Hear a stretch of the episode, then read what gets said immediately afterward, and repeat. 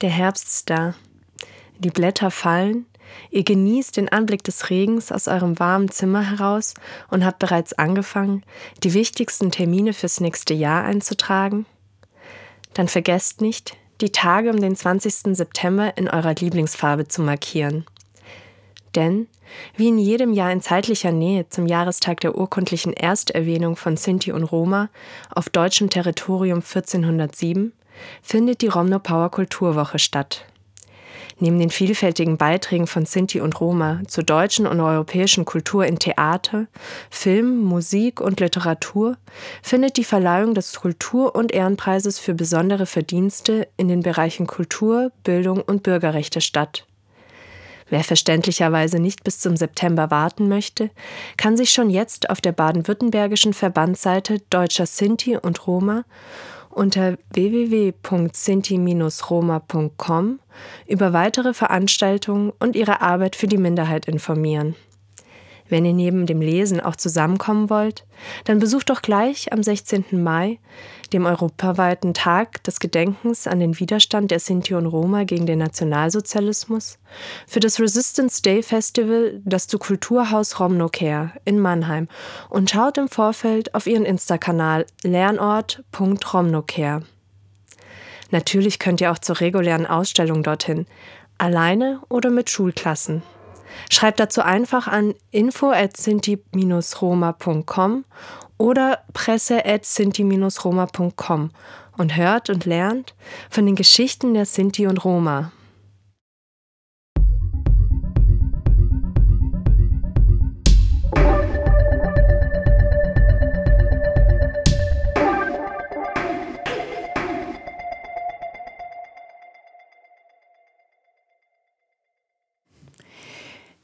Genau, unsere Gäste heute sind Bahare Sharifi und Lisa Scheibner. Hallo, ihr zwei. Hallo. Hallo, guten Tag. Und ihr beide seid vom Diversity Arts Culture, dem, wie es ähm, auch anders heißt, im Berliner Projektbüro für Diversitätsentwicklung. Bahare, fang doch gern mal an, dich vorzustellen. Ähm, was ist dein Background und wie, was machst du bei Diversity Arts Culture? Ja, sehr gerne. Ich bin ähm, Programmleiterin von Diversity Arts Culture und habe da den Schwerpunkt Empowerment ähm, ähm, für Kulturschaffende und ähm, KünstlerInnen, die von Rassismus betroffen sind. Ähm, ursprünglich habe ich äh, Geistes- und Sozialwissenschaften studiert, also ganz klassisch ähm, Literaturwissenschaften, Soziologie, habe dann ähm, im Kulturbetrieb ähm, ja, kuratorisch gearbeitet, habe ähm, an verschiedenen, also oft ähm, Sparten, äh, spartenübergreifend, an Museen, an Theatern, äh, gearbeitet und hatte da schon immer den Schwerpunkt Antirassismus und soziale Bewegung. Das war immer das, was mich interessiert hat. Habe im Laufe der ähm, Arbeit aber viel stärker auch mir nochmal so die Strukturen angeschaut und mm, ja, stärker darüber nachgedacht, wie, wie, eine Institutionskritik aussehen kann. Und der Fokus verschob sich dann auch hinsichtlich Antidiskriminierung. Ich habe dann, ähm, war dann ähm, Diversitätsbeauftragte beim Berliner Projektfonds für kulturelle Bildung und habe in dem Zusammenhang die ja, Diversitätsentwicklung ähm, von dem ähm, Fonds ähm, gemacht und hatte dann die Möglichkeit, mit weiteren Kolleginnen ähm, Diversity Arts Culture äh, zu konzipieren und ähm, ja, umzusetzen. Mhm. Also ein super weiter Hintergrund, da kommen wir auch gleich noch dazu, ne, was ihr jetzt bei Diversity Arts Culture genau macht. Lisa Scheibner, ähm, genau, fang du doch auch mal, stell du dich doch auch gerne mal vor. Genau, ich bin Lisa Scheibner und ähm, ich bin auch seit Anfang an mit Bahare zusammen bei Diversity Arts Culture, also seit 2017 jetzt. Und ähm, ich bin auch Schauspielerin, ähm, also Theaterschauspielerin und ähm, habe am Stadttheater gearbeitet und habe auch in der freien Szene gearbeitet und ähm, bin dann eben gemeinsam über verschiedene Projekte, wir haben auch vor Diversity Arts Culture schon ein bisschen zusammengearbeitet, bin ich mit dazu gestoßen und mache jetzt im Team von Diversity Arts Culture ähm, bin ich Referentin für Sensibilisierung und Antidiskriminierung. Ähm, das heißt, ich organisiere vor allem zum Beispiel das offene Workshop-Programm für Kunst- und Kulturtätige, die sich selber fortbilden wollen und ja ihre Diversitätskompetenz entwickeln wollen. Genau, das heißt, du richtest dich ähm, also eher verstärkt oder sagen wir mal so mit einem Schwerpunkt an Institutionen und Bahari an die mh, Selbstständigen oder Kulturschaffenden. Kann man das so trennen? Nee? Äh, nee, das ist ganz anders. Wir sind ja noch viel mehr Leute im Team. Wir sind zu elf im Team inzwischen. Mhm. Und ähm, wir haben ähm, also kann Bahari ja gleich auch nochmal sagen, das Empowerment-Programm spaltet sich auch nochmal auf, weil wir eben, genau, sagst du gleich, aber ähm, wir haben auf jeden Fall, wir haben eine Kollegin, Eilem Schengeser, die ähm, macht ein Programm für die Institutionen.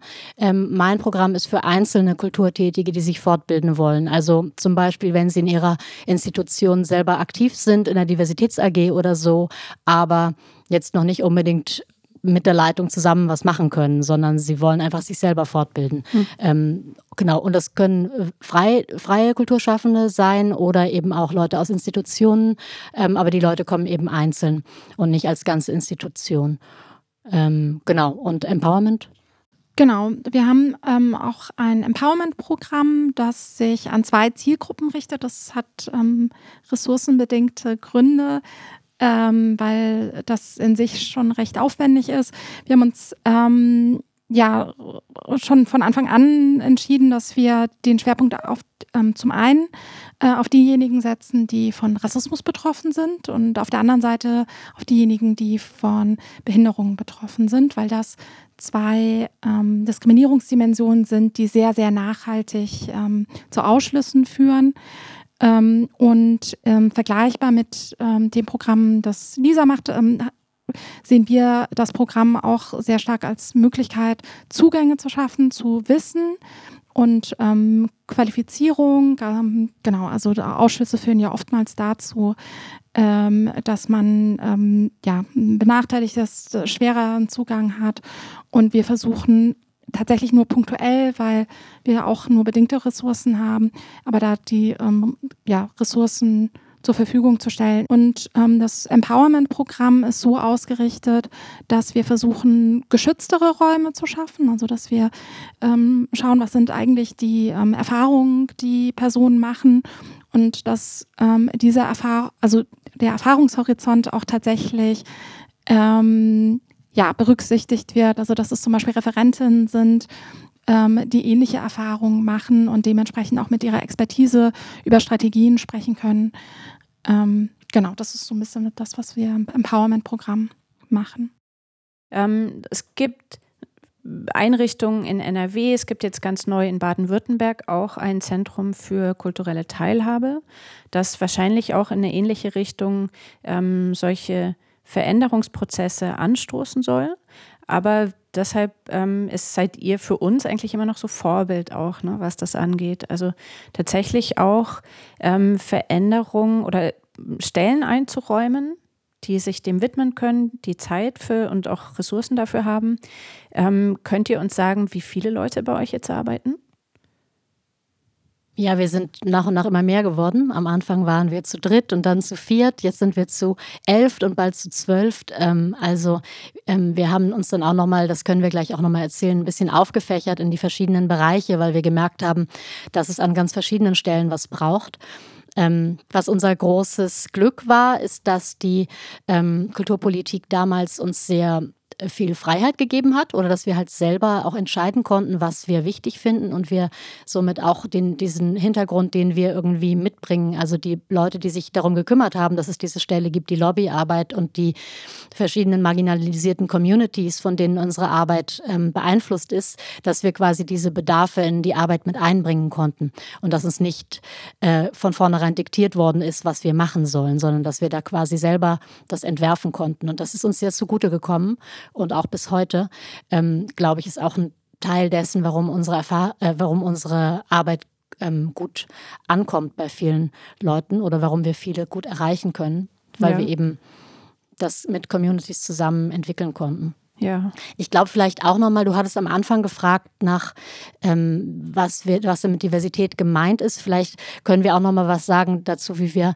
Diversität verstehen und warum uns Antidiskriminierung im Zusammenhang damit so wichtig ist. Willst du das sagen? Mhm. genau. Ja, es gibt, also Diversität ist ja so ein, so ein, so ein Schlagwort, was ähm, viel verwendet wird und was auch irgendwie in ist und was jede Institution auch irgendwie sein möchte, divers sein und so weiter. Und das wird aber ganz viele Sachen werden da vergessen. Also manchmal wird es verwechselt mit Internationalität zum Beispiel und ähm, es ist nicht genau klar, was damit eigentlich gemeint ist. Ähm, und ähm, wir versuchen immer zu vermitteln, dass Diversitätsentwicklung bedeutet, dass man gleichzeitig auch Antidiskriminierungsarbeit machen muss. Denn viele Institutionen wünschen sich, sie möchten einfach nur, dass es irgendwie irgendwie divers wird, aber sie wollen nicht über Diskriminierung sprechen, nicht über Ausschlüsse sprechen, ähm, die eben dazu führt, dass es bisher nicht so divers ist in den großen, gut bezahlten Kulturinstitutionen. Und ähm, die wollen quasi die Lösung schon, bevor man mit, über die Probleme gesprochen hat. Und ähm, das ist uns eben ganz, ganz wichtig, dass man erstmal verstehen muss, wie strukturelle Diskriminierung funktioniert. Denn ähm, das ist eben nicht eine Sache von einzelnen Menschen, äh, die sagen, ja, diese Person stelle ich nicht ein ähm, weil die nicht in mein Konzept passt oder so, ähm, sondern es gibt eben strukturelle Diskriminierungen, dazu, die dazu führen, dass bestimmte Leute eine Karriere im Kulturbereich machen können und ähm, Leute, die Diskriminierungen ausgesetzt sind, ähm, nicht oder schwer, viel schwieriger. Genau. Und eine große Schwierigkeit dabei ist ja auch einfach, dass eben Diskriminierung einfach sehr schwer aufzudecken ist oder denen, die davon profitieren, auch einfach nicht offensichtlich wird. Und ähm, wie geht ihr da jetzt vor oder was ist da euer Ansatz? Du hast gemeint, ähm, ihr fächert euch auch auf in verschiedene Bereiche ne, und habt verschiedene Strategien.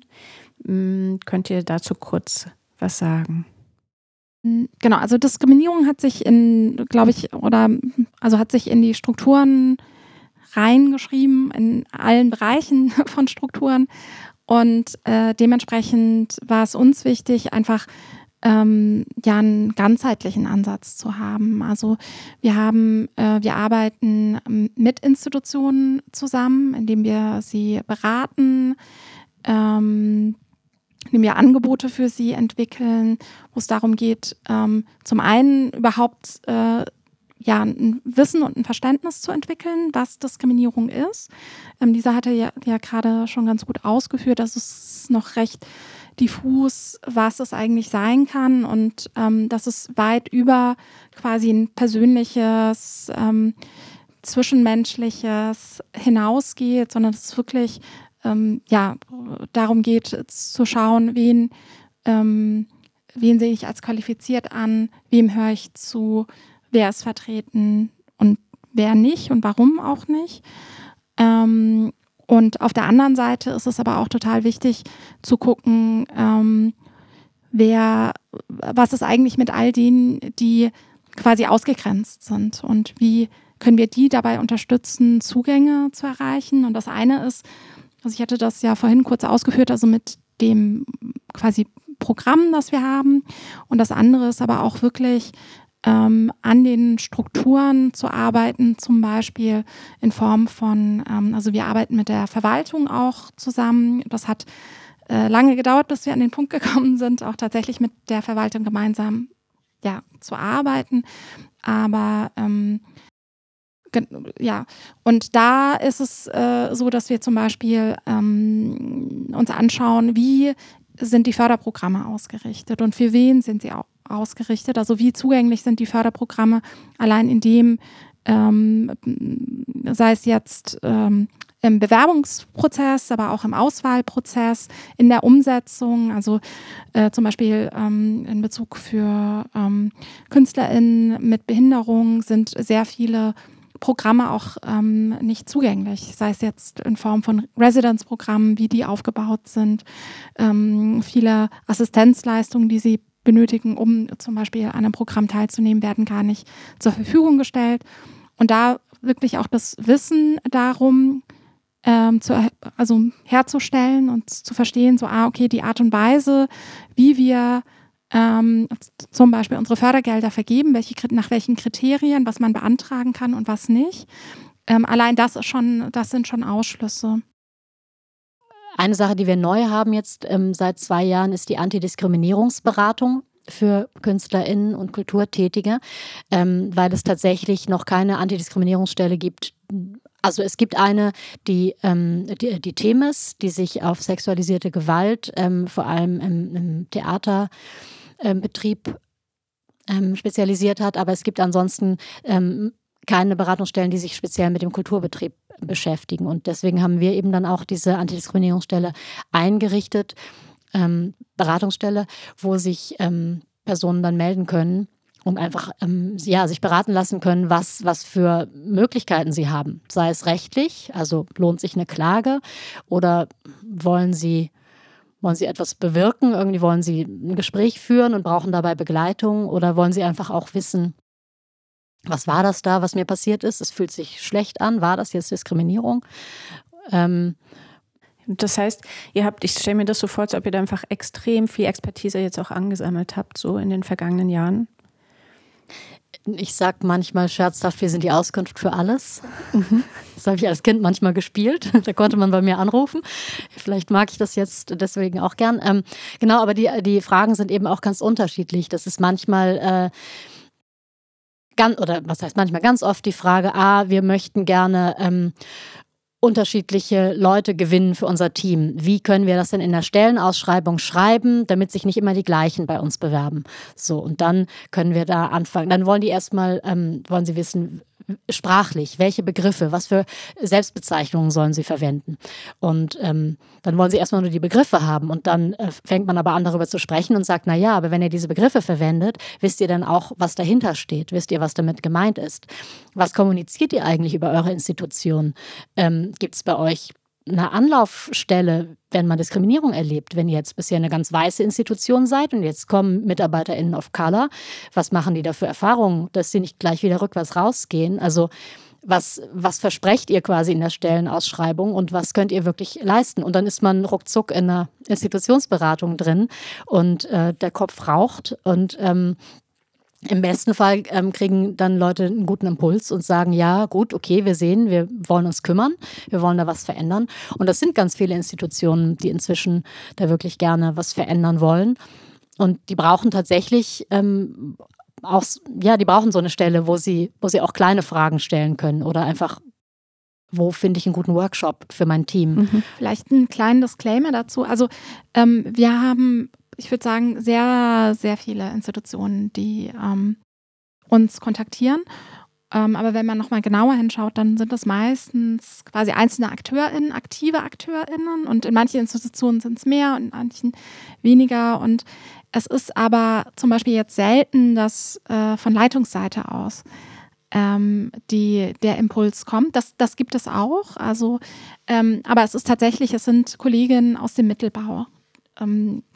Und das sind natürlich auch die, die vielleicht programmatisch arbeiten. Also es ist ähm, selten die Kolleginnen, die vielleicht in der ähm, Tarifklasse weit unten sind. Die haben vielleicht gar nicht äh, die Möglichkeiten, irgendwie wirklich auch über diese Fragestellung nachzudenken.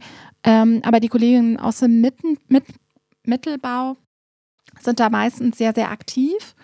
Und das sind aber dann auch, also da merken wir, äh, da gibt es einen Willen, äh, da gibt es auch teilweise schon Wissen, Expertise, Sachen wurden ausprobiert. Und ähm, genau, und wenn da aber dann von quasi Leitungsseite aus nicht ähm, der ähm, ja, nicht, nicht wirklich das mitgetragen wird, dann ist es natürlich schwer. Und das ist, sind auch oft ähm, Gespräche, die wir führen, dass Leute Sachen ausprobiert haben und dann aber äh, auf Widerstände treffen und zu uns kommen. Und ich kann mir vorstellen, das ist auch was, was ihr äh, vielleicht im, ähm, in der Episode über Change Management gesprochen habt, also dass Widerstand auch sehr stark Teil von ähm, Diversitätsentwicklung, von Organisationsentwicklung an sich ist. Ähm, aber genau, also bei Diversitätsentwicklung auf jeden Fall. Weil es geht ja auch die um die Frage von ähm, Umverteilung. Mhm. Ähm, so das äh, und das ist was, wo sich sehr viele dann auch äh, schwer tun, weil ich glaube, viele sind dem gar nicht abgeneigt zu sagen, ah, irgendwie, ich lebe in Berlin, da ist es vielfältig, ich möchte das auch in meiner Institution haben. Aber letzten Endes bin ich dann auch bereit, zum Beispiel Entscheidungs, äh, Entscheidungskompetenzen abzugeben. Ähm, und da, genau, und wenn man das so ein bisschen aufdröselt und sich nochmal genauer anschaut und einen Schritt weiter geht, als vielleicht irgendwie, was heißt Diskriminierung, ähm, dann kommen, genau, dann kommen die Widerstände und ähm, da muss man dann auch wirklich einen langen Atem haben. Ähm, und auch das bedeutet äh, unsere Arbeit. Also ganz oft ist es wirklich ähm, da die, die Motivation aufrechtzuerhalten und wirklich auch äh, zu, zu schauen und äh, sich das nochmal genauer anzuschauen und zu sagen, so, okay, das ist wirklich auch Teil einer Institutionsentwicklung. Und ich fand auch, ähm, wir hatten mal eine interne Schulung, da meinte jemand, dass eine Institution, die, wo es keine Widerstände gibt, auch eine tote Institution ist. Und also das auch wirklich als Indikator, also ist auch schwer, ich meine, wir kennen das selbst, ähm, aber auch wirklich das als Indikator auch dafür zu nehmen, dass ähm, da bewegt sich was. Mhm. Ähm, und das ist auch ein gutes Zeichen, so schwer es auch einem fällt. Aber was wäre denn dann von euch eine Hilfestellung oder eine Empfehlung oder wirklich eine Handlungsoption? Was kann man dann tun als Angestellter in so einem Betrieb? Na, es kommt immer darauf an, wie, was es jetzt schon gibt. Also wir versuchen immer am Anfang von jedem Gespräch herauszufinden, was sind eure Strukturen, wer trifft welche Entscheidungen, was gibt es schon bei euch, gibt es eine Ansprechstruktur, gibt es einen Personal- oder Betriebsrat, der das auch unterstützt, gibt es eine Gleichstellungsbeauftragte, wen, wen gibt es, was gibt es für Strukturen. Ähm, und dann als nächstes, wer ist dein Netzwerk? Ist, gibt es, äh, gibt es, wer, wer ist alles interessiert an dem Thema? Seid ihr aus verschiedenen Abteilungen? Wer von euch hat die Möglichkeit, auch Entscheidungen zu beeinflussen? Wie könnt ihr euch aufstellen? Wie könnt ihr euch breiter aufstellen und dafür sorgen, dass ihr nicht überhört werdet und dass die Arbeit auf mehreren Schultern verteilt wird und nicht nur bei einer Person hängt? Weil wenn eine Person dann krank wird oder in Elternzeit geht und dann ist das ganze Programm mhm. dahin, dann nützt mhm. es niemandem was. So, also wie könnt ihr quasi eine Struktur aufbauen, die auch unabhängig von einzelnen Personen ein bisschen haltbar, haltbar ist? Das sind so die ersten Sachen, die wir mal abfragen. Mhm. Genau, und für diejenigen, die tatsächlich in Institutionen arbeiten, wo es vielleicht nicht so viele Verbündete gibt, wo man doch ähm, alleine ist auf weiter Flur, geben wir die Empfehlung, sich auch ähm, betriebsübergreifend zu vernetzen. Also zum Beispiel jetzt auch am Wochenende bei diesen sehr kleinen Institutionen äh, war auch einer der Empfehlungen, wirklich da auch nochmal, äh, ja, ähm, quasi als Sparte gemeinsam zu schauen, ähm, was, was können wir gemeinsam an Forderungen stellen, die, die vielleicht dann zum Beispiel an die ähm, Verwaltung gerichtet ist oder an die Politik gerichtet ist.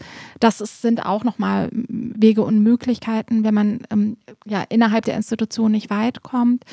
Ähm, genau, eine Möglichkeit auch, ähm, die man auf jeden Fall einfordern kann, ist die Umsetzung der quasi vorgegebenen, arbeitsrechtlichen vorgegebenen Maßnahmen. Also äh, eine hm, Schulung im Bezug auf das allgemeine Gleichbehandlungsgesetz ist ja verpflichtend. Und das ist was, was man auch äh, als Arbeitnehmerin einfordern kann. Und darüber dann zum Beispiel das Thema ins Haus zu holen. Ähm, ich wollte noch auf den Punkt ähm, eingehen, den du am Anfang benannt hattest, der Entschuldigung, ähm, Beratungsstellen. Also es gibt ähm, nur Themis und unsere Kollegin ähm, für den äh, Kulturbetrieb. Ähm, was es aber gibt, sind unabhängige Beratungsstellen ähm, deutschlandweit, ähm, die vom ähm, äh, genau, an die man sich wenden kann. Die sind zum Teil quasi diskriminierungsübergreifend oder diskriminierungsspezifische Beratungsstellen. Und das ist auf jeden Fall ähm, ja eine Möglichkeit, wirklich da auch, ähm, also wenn man Diskriminierung erfährt, sich an diese Stellen zu wenden. Und wenn man jetzt zum Beispiel eine ganz kleine Institution ist, ähm, die quasi selbst gar nicht diese Strukturen schaffen kann, dann ist zumindest, was man innerhalb der Institution machen kann, ähm, sich zu überlegen, was machen wir denn einem Fall von Diskriminierung? Weil so oder so wird das kommen. Wir leben in einer Gesellschaft, die von Ungleichheit leider ähm, strukturiert ist. Und diese Formen von Ungleichbehandlung werden früher oder später auftreten. Und da ist es gut, sich wirklich ein Verfahren zu überlegen und zu sagen, okay, wenn es passiert, was machen wir dann und wie gehen wir da vor? Also sich da wirklich auch einen Plan zu überlegen und dann zum Beispiel auch schon ähm, ähm, sich zu informieren, welche Beratungsstellen gibt es, an die sich die Personen wenden können. Da kann man äh, zum Beispiel eben eine kleine Liste zusammenstellen von lokalen Beratungsstellen. Das kann man in die Verträge mit reinnehmen. Also wenn wir jetzt zum Beispiel durchdenken, es ist eine kleine Institution, die arbeitet mit einer, kleinen, mit einer Gruppe zusammen, äh, da gibt's, da kommt es dann zu einem Diskriminierungsfall und da ist es dann aber über die Verträge kommuniziert worden und gesagt worden, so, okay, in dem Fall ähm, und das schafft aber auch, ähm, ja, das schafft Vertrauen, das schafft Transparenz und auch da, das sind zum Beispiel Möglichkeiten, da einfach die eigene Arbeit da auch nochmal weiterzuentwickeln. Und davon profitieren am Ende alle. Also wenn es ein gutes und ein faires Verfahren gibt, ist es auch was, was ähm, weil sonst, also das ist ja auch eine Erfahrung, die wir machen, dass ähm, Institutionen erst dann reagieren, wenn es zu einem mhm. ähm, Teil ja. kommt. Und und, da, und oftmals gab es viele Fälle. Und das ist aber das erste Mal, wo eine Person sich traut, wirklich mhm. auch sich zu beschweren. Mhm. Und das ist, und dann ist immer große Aufregung. Was machen wir dann? Und dann rufen die immer aufgeregt bei uns an und dann sollen wir sofort von heute auf morgen eine Lösung finden. Und äh, auch das ist, ähm, genau, wie gesagt, gut, sich wirklich da auch nochmal, genauso wie man äh, im Fall von, äh, was, was, passiert, wenn es brennt, sich informiert, irgendwie einen Notfallplan hat, ähm, auch da dann einfach für, für, den Diskriminierungsfall vorzusorgen. Und wie gesagt, umgekehrt ähm, schafft das dann auch wirklich für marginalisierte ähm, Vertrauen, ähm, da dann auch die Institution ernst zu nehmen in ihrer Diversitätsentwicklung. Mhm. Und das ist eben auch ganz interessant, dass die Kritik ganz oft erst kommt, wo eine Institution angefangen hat, zu zeigen, dass sie dafür sensibel ist. Weil wenn ich denke, diese Institution, das ist sowieso völlig egal, was ich denen sage, das interessiert da keinen, dann werde ich meine Kritik auch nicht äußern und auch über meine Diskriminierungserfahrungen nicht sprechen. Aber wenn die Institution sich öffnet und zeigt, aha, es interessiert uns, es kann sein, dass dann plötzlich das erste Mal irgendwie Kritik kommt und dann kommen irgendwie lauter Beschwerden. Und das ist dann aber nicht ein Zeichen dafür, dass alles falsch ist, sondern es ist eher ein Zeichen dafür, dass Leute sich trauen, das zu sagen. Und dass es ein Impuls ist, quasi sich das anzuschauen, sich da erstmal offen zu sein, nicht gleich beleidigt zu sein, sondern sich das anzuhören und zu überlegen, was man davon vielleicht verändern könnte oder wie man das mhm. umsetzen könnte, was da gefragt wird. Mhm. Wenn jetzt eine Institution zum Beispiel sagt, ähm, ja, okay, wir sprechen irgendwie zu wenig Publikum an, oder unser Publikum muss sich verändern, vergrößern, weil beispielsweise, ähm, was ja auch eine reale ähm, Situation ist, ähm, dass äh, zum Beispiel immer älter wird und abzusehen ist, dass dann in ein paar Jahren vielleicht niemand mehr kommt oder es immer leerer wird bei uns im Haus. Ähm, und dann fängt es an, so zu denken, ja, okay, ich mache jetzt ein diverseres ähm, Programm, damit ich einfach ein vielfältigeres Publikum auch bei mir im Haus begrüßen kann. Ähm, da, ja, was ist das Problem bei so einem Ansatz? Oder wie würdet ihr sagen, nee, was, ähm, was würdet ihr empfehlen, nee, macht das lieber nicht so? Warum ist das einfach schwierig? Das ist jetzt nicht grundsätzlich falsch, aber da fehlt dann noch was dazu. Wir haben ja von Anfang an gearbeitet, also auch mit dieser Handlungsempfehlung, die letztlich zu unserer Gründung geführt hat, ähm, wo die Prinzipien von, Pers von PPPZ, von Personalprogramm, Publikum und Zugänge vorgekommen sind. Und das hängt einfach alles untrennbar zusammen. Und wir hatten das am Anfang sehr stark, dass Leute eben genau mit der Frage bei uns angerufen haben, gesagt haben, unser Publikum muss sich diversifizieren, weil ja, das stirbt aus und außerdem ist es irgendwie ein bisschen auffällig langsam, äh, wer zu uns kommt und wer nicht. Und das ist uns auch ein bisschen peinlich. Was machen wir denn nun? Und ähm, Genau. Und inzwischen ist aber bei vielen durchgedrungen, dass es eben mit dem Programm, das man dann auch verändern will, dass das nicht funktioniert, wenn ich nicht auch mein Personal verändere, weil bestimmtes Programm ähm, ich auch nur glaubwürdig entwickeln kann, wenn ich Leute im Team habe, die davon Ahnung haben. Aber ich glaube, du wolltest auch was dazu sagen. Nee, äh, genau. Also nur einfach ergänzend dazu, ähm, weil wir auch ähm, also zumindest ist es was, was wir in Berlin erleben, aber ich würde sagen, dass wir auch in zumindest größeren ähm, Städten das auch schon beobachten können, äh, dass es ein sehr großes Interesse an diverser Repräsentationen gibt. Ähm, und ähm, genau, also dass eigentlich ähm, stark danach gesucht wird, vielfältige Perspektiven auch im Programm abzubilden. Und gleichzeitig ähm, aber die Strukturveränderung, die tatsächlich nachhaltige Veränderung dessen, was irgendwie Ausschlüsse sind, ähm, nicht erfolgt. Also ein diverseres Programm, selbst ein diverseres Publikum nicht unbedingt eine Strukturveränderung mit sich bringt. Und das führt aber dazu, ähm, dass die, ähm, die Veränderung anhand von Klasse passiert.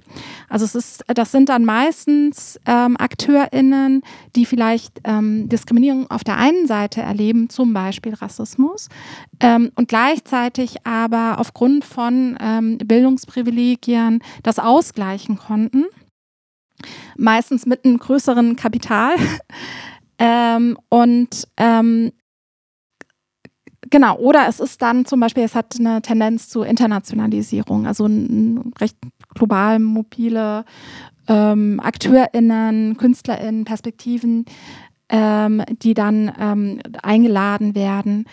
Ähm, und letzten Endes die Strukturveränderung aber tatsächlich was ist, wo man nochmal genauer hinschaut. Es gibt einen Text, der ist leider nur auf Englisch, White Supremacy Culture heißt der. Der ist schon ein bisschen älter. Ähm, und der beschreibt, ähm, da am, am, Beispiel von Rassismus, aber beschreibt eben, was strukturelle Bedingungen dafür sind, dass Institutionen ähm, Ausschlüsse produzieren. Ohne dass irgendjemand was Böses macht, sondern mhm. sowas wie ständiger Zeitdruck. Ähm, das geschriebene Wort gilt am meisten. Wenn ein Fehler gemacht wird, dann ist das die Schuld der Person und nicht eine Chance zu lernen. Ähm, also so, solche Dinge. Und dieser Text, das, den findet man im Internet auch, wenn man das ergoogelt. Da, da kann man sich sehr gut angucken. Also man findet sich sehr schnell wieder da mhm. mit, mit der Institution und kann sich dann fragen, was sind das eigentlich für Strukturen und wer schafft es in diesen Strukturen zu überleben und zu welchem Preis auch. Mhm. Okay, dann haben wir jetzt einfach von vielen Seiten schon mal besprochen, ne, was eure Arbeit ausmacht. Und jetzt ist die Frage, ne, was, wie kommt die Qualität das, ähm, in dieses Spiel? Was hat unsere Vorstellung von Qualität in der Kultur zu tun mit Diskriminierung und dem Thema, über das wir jetzt ähm, so lange gesprochen haben? Ja, wir haben vorhin auch nochmal darüber diskutiert. Ähm, das mit der, mit der Qualität ist so eine Sache, weil irgendwie scheinen sich einige Leute immer so total einig darüber zu sein, was Qualität ist, aber so richtig beschreiben kann man es dann doch nicht. Ähm, es hat, manchmal hat es was mit Handwerk zu tun. Man muss irgendein künstlerisches Handwerk beherrschen. Dann aber ist es wieder was, das man nicht lernen kann. Also es ist Genie. So, und wer ist genial? Ähm, und ja, das ist, das ist ein bisschen schwierig, weil äh, zum Beispiel, wenn, wir haben vorhin schon ein bisschen über Ausbildung gesprochen, wenn man ein Handwerk lernen will, muss man sich erstmal fragen, wie zugänglich sind eigentlich Kunstausbildungen, anerkannte Kunstausbildungen für wen? Und ja, sind die, ist eine Kunsthochschule barrierefrei? Kann man da studieren mit einer Behinderung oder nicht? Ähm, was muss man alles vorher schon leisten, bevor man so eine Aufnahmeprüfung schafft an der Schauspielschule? Wer kann sich das leisten, zur Aufnahmeprüfung durch Deutschland zu fahren? Ähm, wo kriegt man seine Materialien her? Wer bezahlt das alles? Ähm, also es gibt viele Fragen ähm, dabei, wie man überhaupt diese Professionalisierung erreichen kann.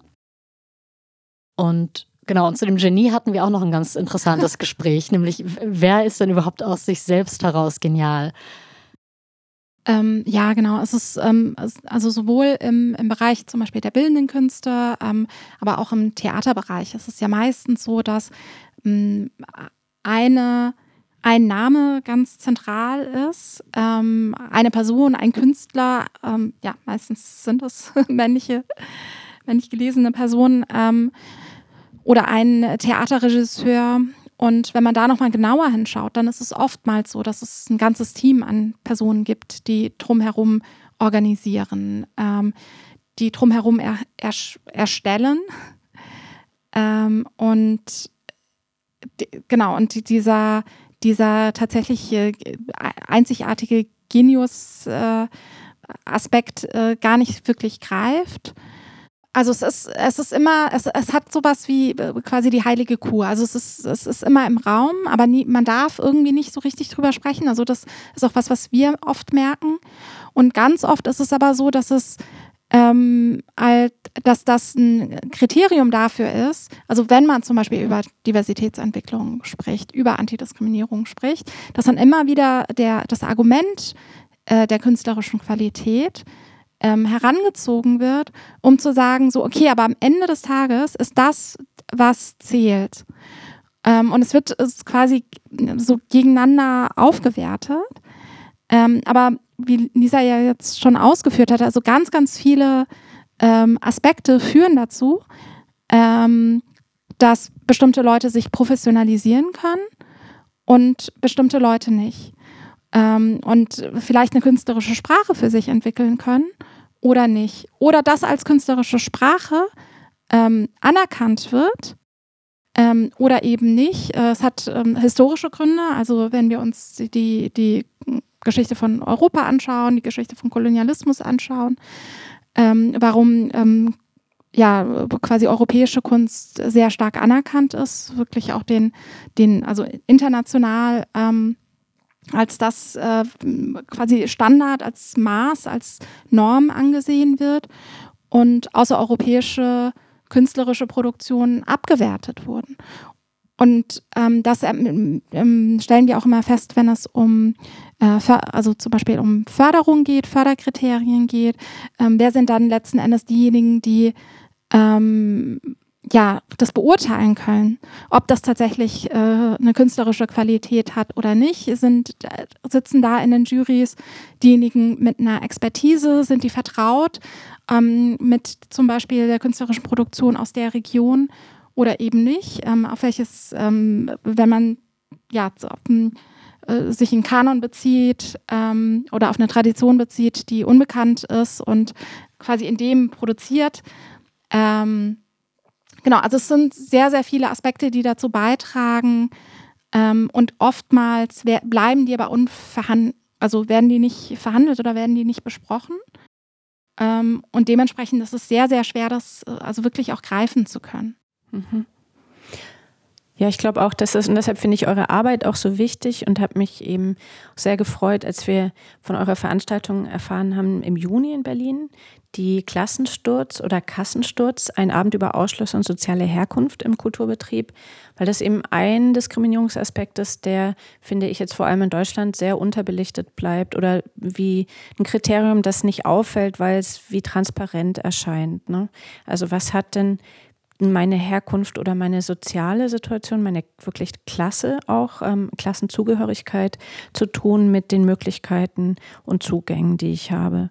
Das sieht man im deutschen Bildungssystem, aber eben auch ähm, besonders in der Kultur. Und ich glaube, ein großes, eine große Schwierigkeit ist, dass man, wenn man zum Beispiel mit dem Publikum redet oder KuratorInnen, dann gibt es immer so die, die Idee, dass Kultur ja so was ganz, so ein ganz weiches Feld ist, so ein ganz ähm, ähm, emotionales Feld. Und aber diese ganzen ähm, wirklich handfesten Fakten wie mein, also meine Finanzen, meine Ressourcen, die ich habe, einfach darüber mitentscheiden, ob ich da mitspielen darf oder nicht.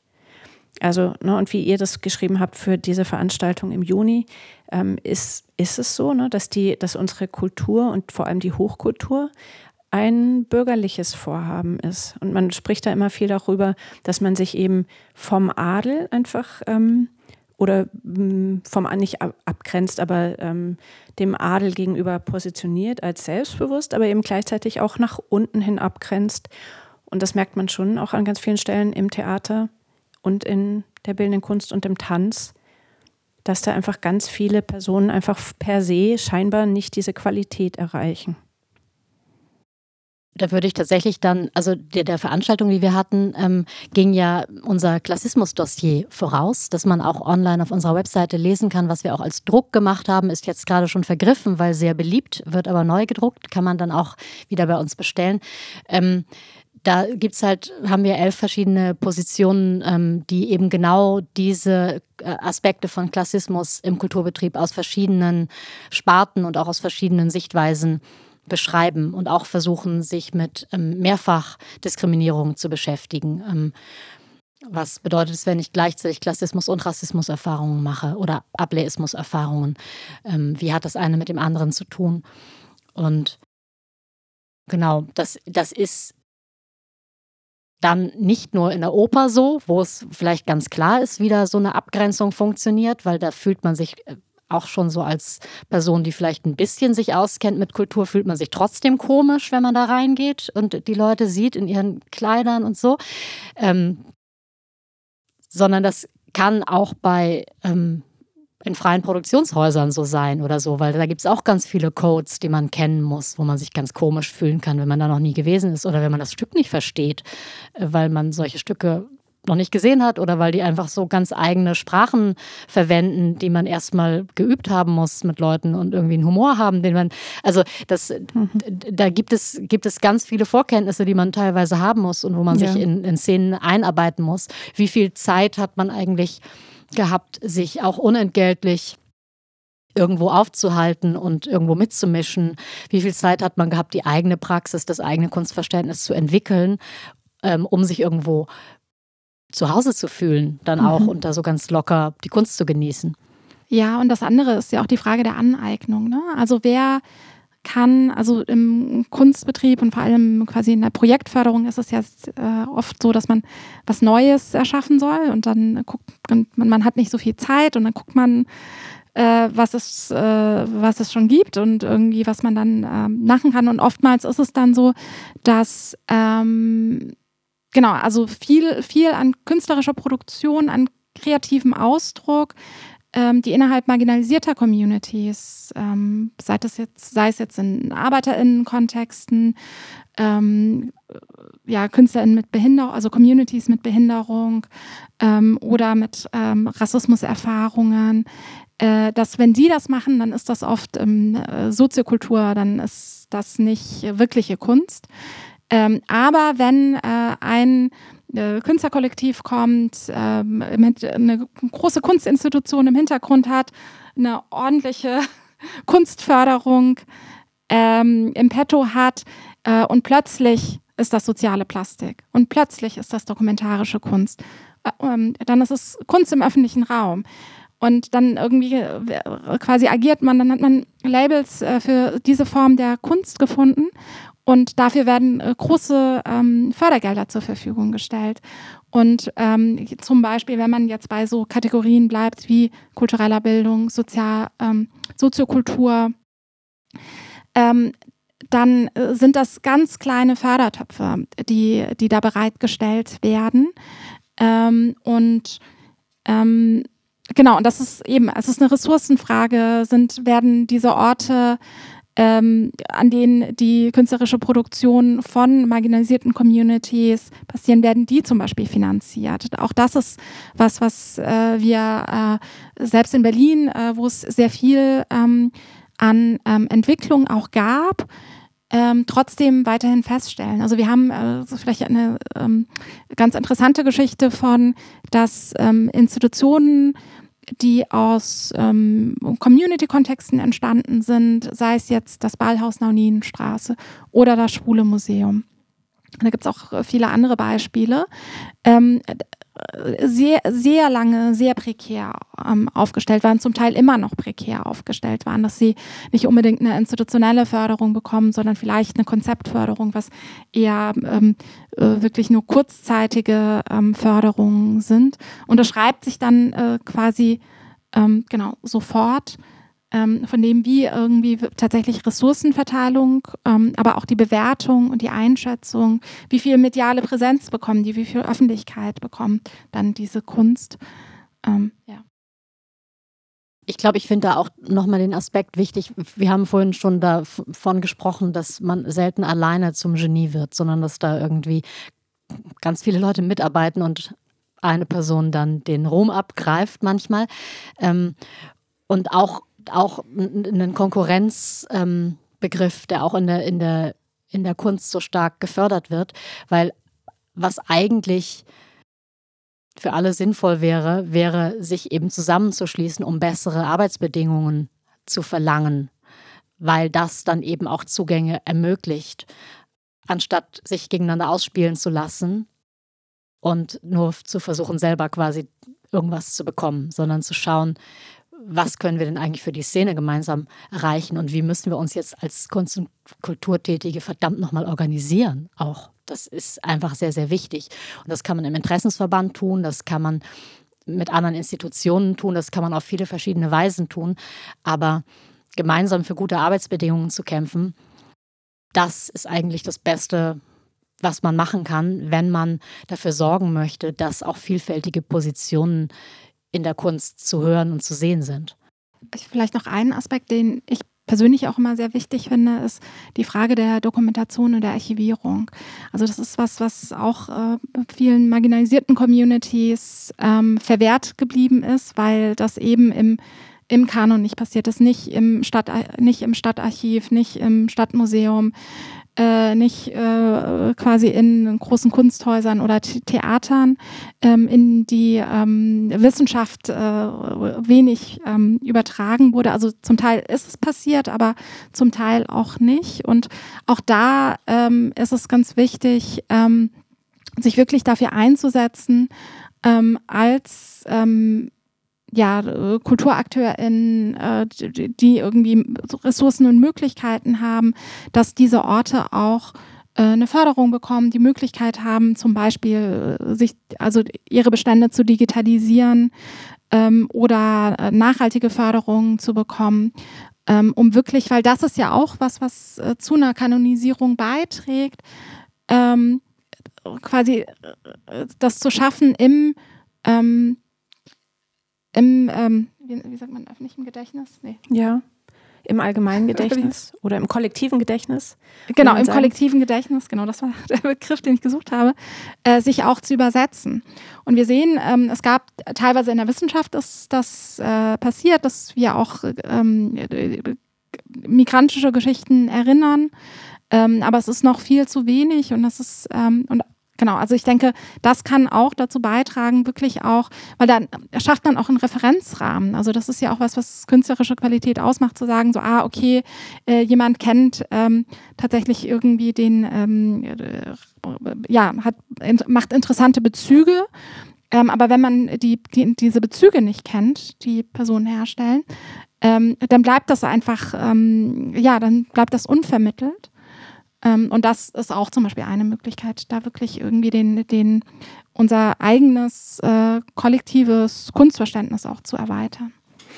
Würdest du sagen, um langsam, wir müssen leider zum Schluss kommen, Bahari, wäre das ein Wunsch von dir auch, zu sagen, also genau, guck da auch mal auf die Strukturen, was passiert mit dem Gedächtnis, äh, was passiert mit den Gruppen, kann man dafür sorgen, dass das ähm, archiviert wird, auch festgehalten wird?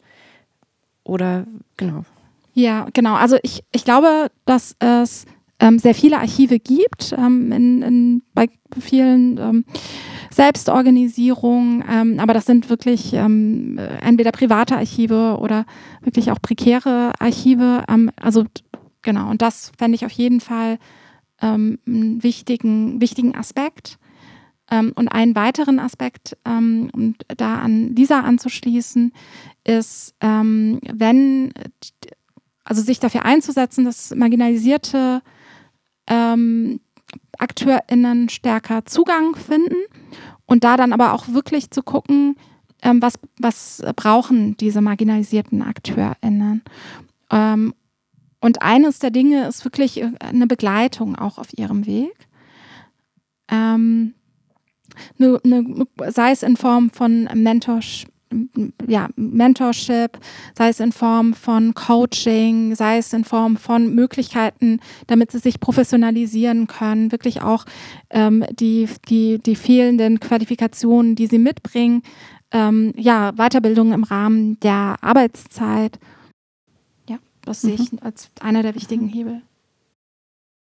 Und das ist jetzt auch nichts total Neues. Ähm, das, glaube ich, ähm, sagen wir an vielen Stellen immer wieder und haben es auch ähm, schon von anderen übernommen, ist zu sagen, dass wenn es um Qualität geht, äh, solange die Kunst- und Kulturszene so ausschließend ist, wie sie es jetzt immer noch ist, geht uns ganz, ganz viel verloren an Kunst, die wir nie sehen, hören, erleben werden, weil die Personen, die diese Kunst gerne machen würden, nicht die Möglichkeit dazu haben. Und das ist ein Qualitätsverlust, den wir erleiden dadurch. Und deswegen müssen wir immer wieder die gleichen Sachen sehen. Und ähm, das ließe sich ändern, so, wenn man sich wirklich dafür interessiert.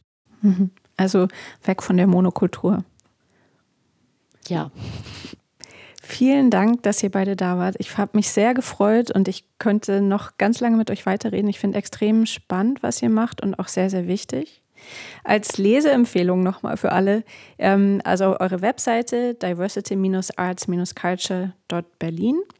Da gibt es unter anderem ein sehr umfangreiches Glossar, das sich auch ständig weiterentwickelt und es gibt eben Online-Publikationen, auch die Publikation, die du vorhin genannt hast. Das ist eine große Leseempfehlung und ganz herzlichen Dank an euch beide. Schön, dass ihr da wart. Vielen Dank für die Einladung. Sehr Dankeschön. Gut. Tschüss.